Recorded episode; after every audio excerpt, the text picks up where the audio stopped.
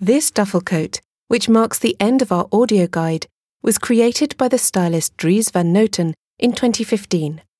This garment is a perfect illustration of how the military wardrobe and everyday fashion have continued to influence one another. The duffel coat was invented in the 18th century by a civilian tailor and was rapidly adopted by the British Marines. Its name comes from the material used to make it. Duffel is a very thick wool, highly suitable for cold climates and particularly appropriate for sea voyages. It was gradually adopted by the rest of the army and its popularity increased after it was worn by the legendary Marshal Montgomery.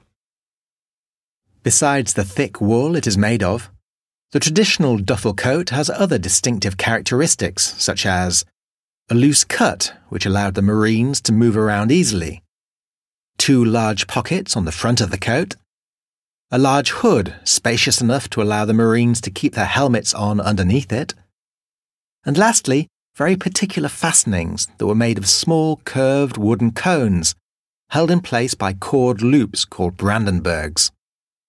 Following the war, the Army stores had a surplus of duffel coats.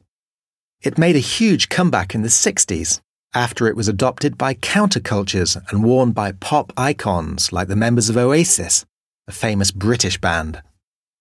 As you can probably tell from this design by Dries van Noten, although this duffel coat has been rejuvenated by the embroidery on the upper back, it still retains its traditional shape.